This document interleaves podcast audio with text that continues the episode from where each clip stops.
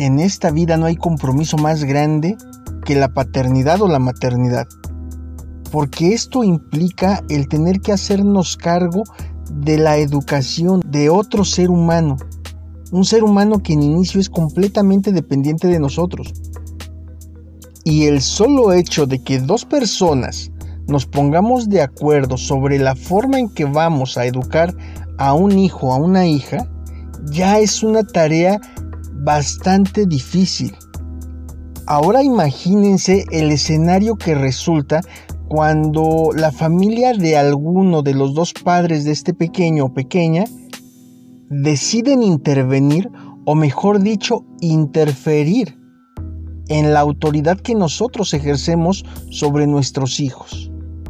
Si te identificas con esta situación, te invito a que te quedes a escuchar el episodio número 27 de nuestro podcast Frecuencia Emocional. Espero que lo disfrutes.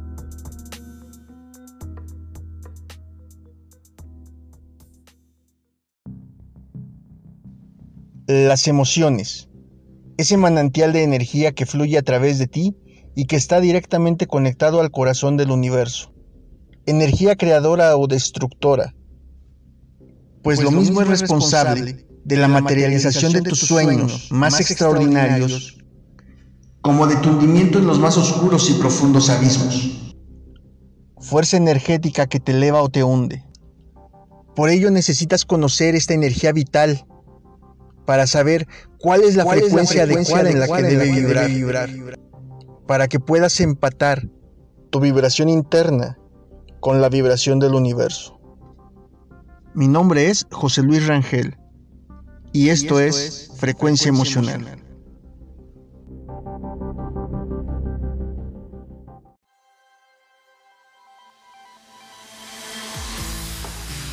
Gracias por mantener tu interés en este podcast. Pues bien, como te decía en la introducción, Estoy seguro de que muchos de nosotros nos identificamos con esta situación en la que algún familiar nuestro, por el cariño que siente hacia nuestro hijo o hija, llega a intervenir en aquellos momentos en los cuales nosotros les llamamos la atención, les damos un regaño o les ponemos o intentamos ponerles algún límite. Si tú no te sientes identificado con esto porque tienes por fortuna una familia muy prudente que sabe mantenerse al margen cuando tú estás ejerciendo tu paternidad o tu maternidad sobre tu hijo o tu hija, mis felicitaciones. Sin embargo, estoy seguro de que sí puedes identificar en este tipo de escenas a algún conocido o conocida. Y estoy seguro de que has visto el daño que esto ocasiona no solamente en el pequeño información o pequeña información, sino también en la relación que establece este niño o niña con sus padres. En la relación que se establece entre los padres y estas personas, estos familiares que llegan a tener esa intervención.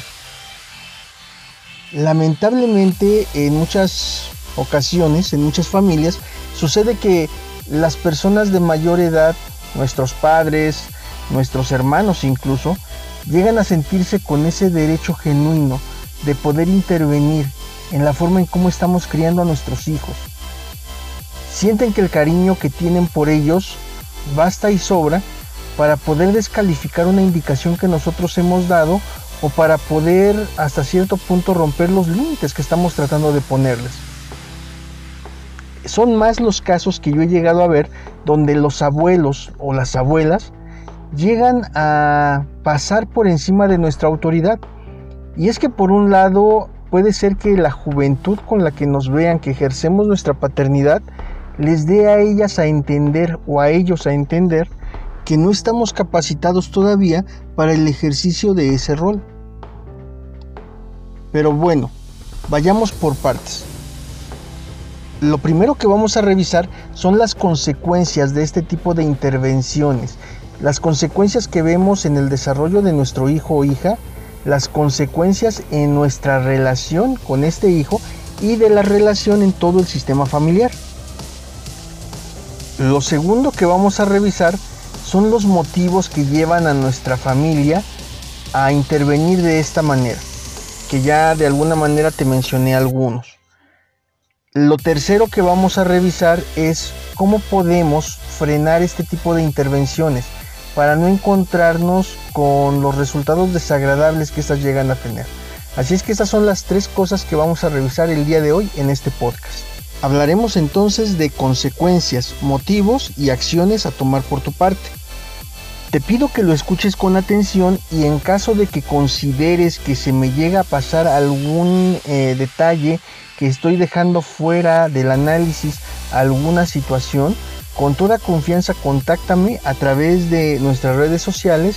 Ya sabes que me encuentras en Facebook como José Luis Rangel, psicólogo.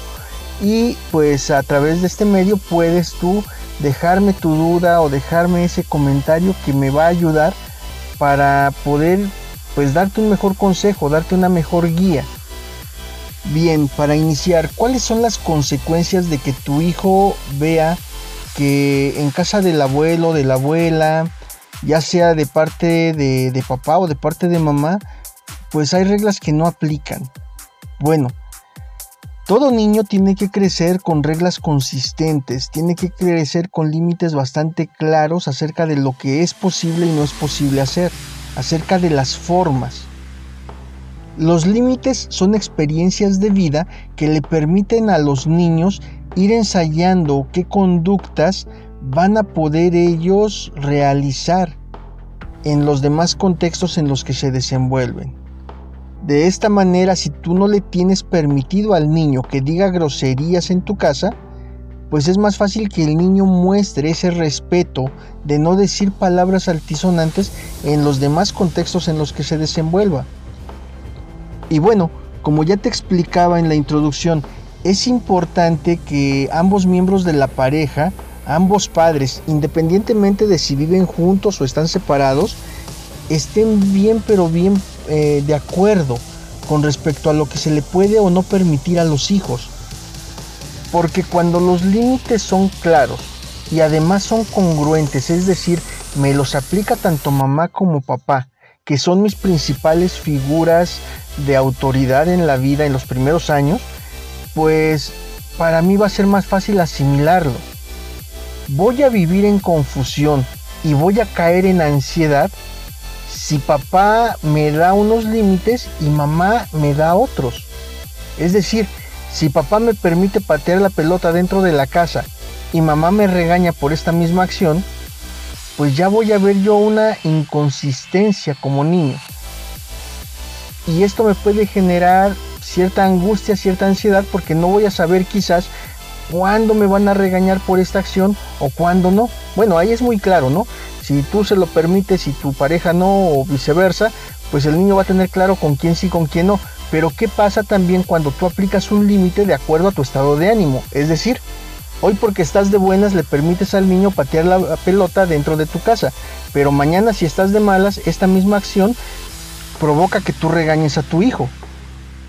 Estas cualidades en los límites van a permitir que nuestro hijo los asimile de mejor manera y que le generen estabilidad emocional.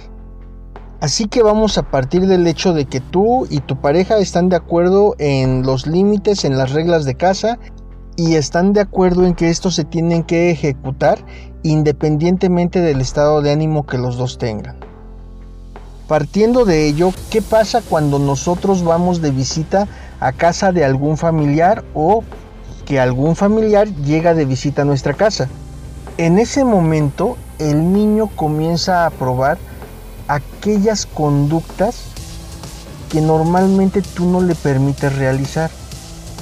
¿Y esto por qué? Porque el niño está ensayando, el niño está en un proceso de aprendizaje y en ese mundo infantil en el que vive, para él es básico la experimentación.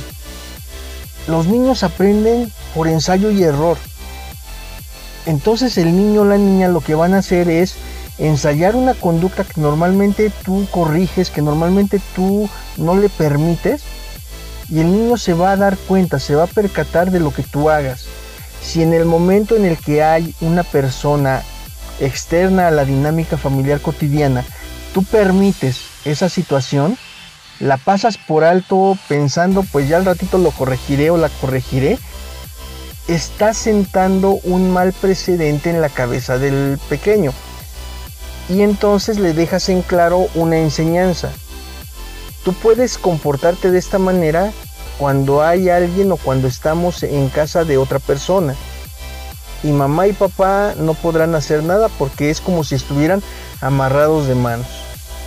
Bueno, pero supongamos que no lo haces, supongamos que tú intervienes independientemente de que haya una visita en tu casa o independientemente de que tú estés eh, de visita en casa de otra persona. Y aquí es donde va a entrar precisamente el tema del que hablábamos si en ese momento en el que tú comienzas a corregir a tu hijo o a tu hija, interviene un familiar tuyo protestando porque tú lo estás corrigiendo, esa acción se llama contaminación de la autoridad. Y lo que están haciendo prácticamente es restarte autoridad en presencia de tu hijo.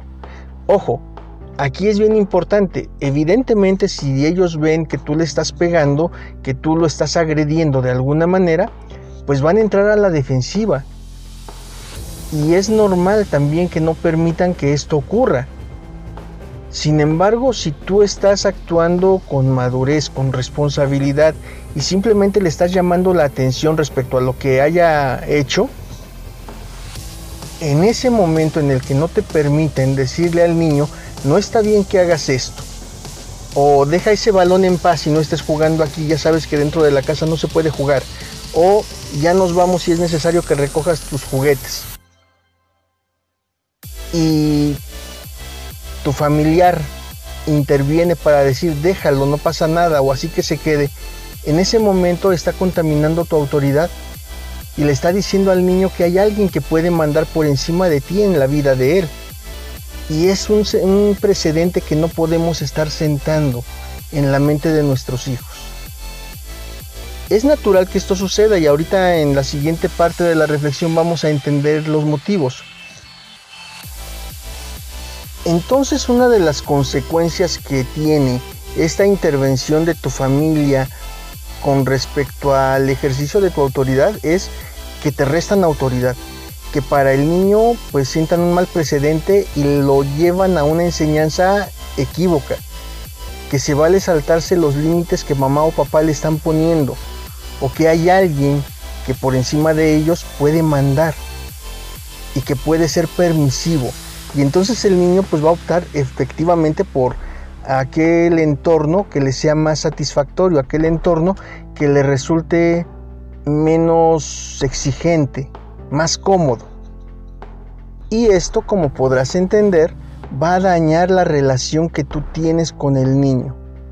Evidentemente te vas a sentir con malestar, con enojo, frustración y bueno, esto no solamente va a dañar la relación con tu hijo, también puede dañar las relaciones intrafamiliares. Puede ser que en algún momento también sin quererlo faltes al respeto a aquellas personas que están tratando de defender a tu hijo y que no lo hacen por, por hacerte mal a ti. Tal vez son personas que simplemente no entienden de qué forma pueden afectar la dinámica. El niño evidentemente siempre va a buscar salirse con la suya y estar en una situación cómoda. Y ellos le están provocando precisamente o le están generando las condiciones para que el niño te desobedezca, desafíe tu autoridad como podrás darte cuenta, pues es algo que tenemos que evitar a toda costa. No podemos dejar grabado en la mente de nuestro hijo este tipo de datos. Y tampoco es propicio caer en pleito, en enojos, en disgustos con nuestros padres o con nuestros hermanos. Porque aquí es donde pasamos a la segunda parte de este tema. Finalmente ellos no lo están haciendo por hacerte un daño a ti o por hacerle un daño al niño. Eso es algo que tenemos que tener siempre bien presente. ¿Qué motiva entonces a mis familiares a ocasionar esta interferencia, a contaminar de esta manera la autoridad que yo tengo sobre mi hijo o mi hija? Y bueno, esa pregunta tiene una respuesta bastante sencilla. Intervienen por amor. Por amor a tu hijo, por amor a tu hija. ¿Qué significa? Ellos, pues lo que quieren para los niños es siempre lo mejor. Y ellos no tienen en su cabeza el hecho de que se tiene que educar a estos niños. Solamente tienen en su cabeza, en su mente, la idea de que tienen que hacerlos felices. La idea de que los tienen que disfrutar. Tú como padre o como madre no tienes eso en mente o lo dejas un poco de lado en el momento en el que tienes claro que los tienes que educar. Y tu prioridad es esa, educarlos. Para tu familia su prioridad puede ser otra. Solo disfrutarlos, solamente estar bien con ellos, amarlos. Y a veces el amor es un poco mal entendido. No, no entendemos como seres humanos que hay ocasiones que con nuestro amor sin querer lastimamos a otras personas. Y una de esas situaciones en las cuales estamos lastimando a otro ser humano por amor es en esta cuando queremos proteger a un ser querido de lo que otra persona está haciendo con ellos. Aun cuando lo que está haciendo no es algo negativo, es algo positivo. Pero en el momento no lo ven así, porque lo único que quisieran quizás es verlos sonreír, verlos disfrutar, que estén bien, que se sientan a gusto en su casa, que se sientan a gusto en su presencia, que busquen su presencia y su compañía.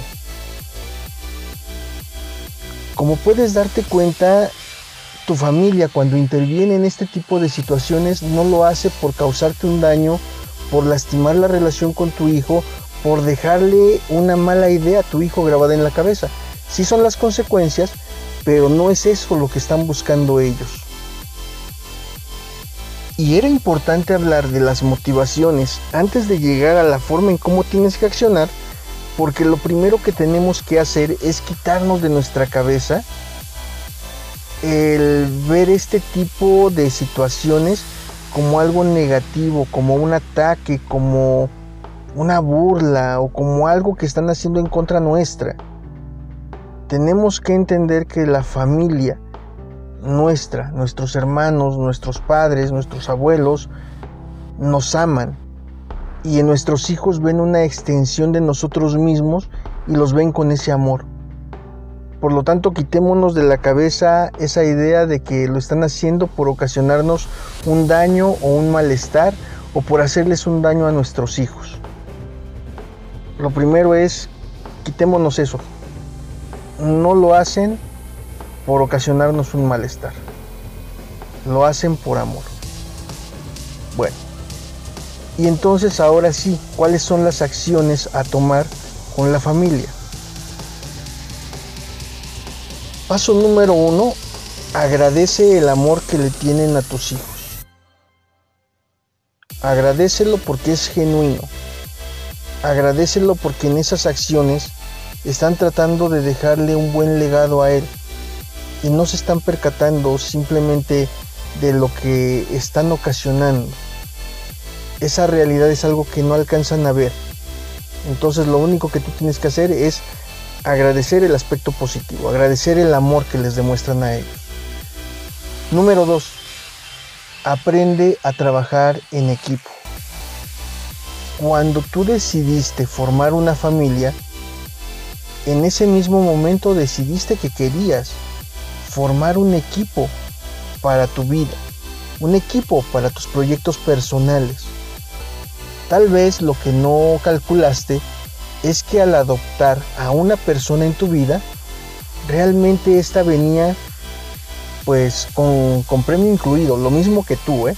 O sea, la persona llega a tu vida y llega con toda su familia también a tu vida, o sea, se te integra a un sistema familiar nuevo, al sistema familiar al que pertenecía esta pareja tuya. Lo mismo que haces tú incluir a la otra persona en tu sistema familiar. Por lo tanto, ahorita que ya estamos haciéndonos conscientes de esto, de que nuestro equipo de vida no únicamente es nuestra pareja, sino también su familia y la mía, debemos entonces aprender a trabajar en equipo con todos ellos, con todos estos elementos que también van a influir, te guste o no, en la vida de tus hijos. ¿De qué forma lo vamos a hacer? Bueno, mi sugerencia, como en muchos otros conflictos interpersonales, es habla con las personas. Identifica primero cuáles son estos elementos con los que tienes que hablar, a los que tienes que ayudarles a ser conscientes del compromiso que se tiene con tus hijos, de que tienen que ser educados y de que es un compromiso en el cual pueden apoyarte de alguna manera. Tú no les vas a pedir que ellos pues les, les den sus regaños o, o tomen acciones cuando tus hijos están haciendo algo equivocado. Solamente es pedirles que te ayuden en el momento en el cual tú estás poniendo límites, tú estás tomando en tus manos el asunto, dándote ese espacio. Hazles ver de una forma amable, calmada, de qué manera están influyendo negativamente en tu relación con tu hijo, de qué manera están provocando que el niño burle tu autoridad. Y el día de mañana podemos tener adolescentes o jóvenes adultos que no quieran seguir los límites que tú les estás poniendo. De una forma amable, haz que se imaginen qué consecuencias va a tener este comportamiento y trata de ser un poco alarmista, con la intención justamente de que las personas se vuelvan conscientes de que sus acciones, por simples que parecen, van a tener una influencia drástica en la vida de tu hijo. Toma en cuenta que no siempre pues el peor panorama es el que va a suceder, porque sin lugar a dudas algo más tendrás que hacer tú en casa para reforzar ese sistema de educación, ese sistema de crianza que estás teniendo con ellos, para que logres tu objetivo como mamá o como papá y tengas al ser humano que realmente quieres construir. Sin embargo, para las personas que de pronto contaminan nuestra autoridad, pues es mucho más claro si les ponemos un ejemplo drástico y les decimos, mira, nuestro hijo, nuestro querido niño o niña va a llegar a comportarse de esta manera si tú continúas solapando esta clase de comportamientos o solapando sus berrinches o solapando el que yo no pueda intervenir cuando lo trato de corregir, cuando hace algo indebido. Si tú le pintas el escenario más oscuro, ten por seguro que por el amor que sienten por tus hijos, se van a mover de ahí. Después de que, eh, eh, les haya señalado cuál es el escenario más oscuro, el más negativo por sus intervenciones, señálales también cuál es el mejor escenario y también dulcifícaselos de la mejor manera posible para que vean que con su apoyo pueden tener una versión completamente opuesta de este ser humano que están formando. Y diles que la diferencia entre ese futuro oscuro y ese futuro luminoso radica justamente en el apoyo que te pueden brindar a ti. Hazlos partícipes de esta meta que tú tienes como padre o como madre. Hazlos ver hacia dónde lo quieres llevar o los quieres llevar a tus hijos. Que logren imaginarse a esos chicos como adultos, los adultos que tú quieres formar. Y si logras hacer estas dos cosas, ten por seguro que ese amor los va a mover para hacer equipo contigo. No les estás pidiendo algo exagerado, no les estás pidiendo algo inaudito, solamente que respeten la autoridad que tú tienes con tus hijos que cuando tú hagas un señalamiento, lo único que ellos tienen que hacer es respaldar lo que tú estás diciendo. Si tú dijiste no vas a comer dulces, bueno, ya oíste a tu papá, ya oíste a tu mamá, no puedes comer esto. En otro momento, cuando cumplas con tal o cual situación, podrás hacerlo. De esta manera vas a ahorrarte muchos dolores de cabeza. Prueba esta fórmula que estamos comentando aquí y verás que esa gente, esos familiares tuyos que aman tanto a tus hijos, van a querer ser apoyo para ti. Y mientras más hables con ellos, mientras más veces se lo repitas, de verdad van a terminar por respaldar tu autoridad, van a terminar por darse cuenta, por hacerse conscientes de que sus acciones sin quererlo pudieran llegar a perjudicar a estos pequeños. Y créeme, no lo quieren, no quieren eso. Créeme que quieren lo mejor para tus hijos. Hazlos partícipes de ellos y verás, verás que los resultados son extraordinarios, porque entonces en lugar de tener relaciones familiares fracturadas, vas a tener aliados, gente responsable que quiera apoyarte a construir un futuro saludable para tus hijos. Y tú habrás cuidado tus relaciones familiares y habrás cuidado las relaciones familiares de tus hijos. Al final de cuentas vas a entender que lo que tienes que generar junto con toda tu familia es una red de contención. Una red que le dé contención emocional a tus hijos para cuando lo necesiten. Porque hoy, hoy tú eres responsable de ellos. Pero recuerda que la vida da muchas vueltas y tú no sabes si en algún momento, ojalá que no, por alguna necesidad, tengas que confiarle la educación de tus hijos a alguien de tu familia, justamente a esa gente que para ese momento ya haya entendido de qué forma tiene que colaborar contigo para el bienestar de ellos. Bueno, yo espero que este episodio te haya servido, ojalá que las recomendaciones hayan sido adecuadas para ti y las puedas ejecutar. Deseo que con estas recomendaciones puedas tener relaciones familiares constructivas, sólidas, que realmente puedas hacer un equipo con ellos para que tengas estabilidad emocional, para que puedas vibrar en una frecuencia emocional saludable. Recuerda que si este podcast te ha gustado, suscribirte para que te lleguen las notificaciones cuando un nuevo capítulo se suba. En caso de que consideres que a alguien de tus conocidos le puede servir esta información, compártelo. De esta manera vamos a tener también una red cada vez mayor de personas interesadas en cuidar el desarrollo y bienestar propio y de sus familias. Muchas gracias.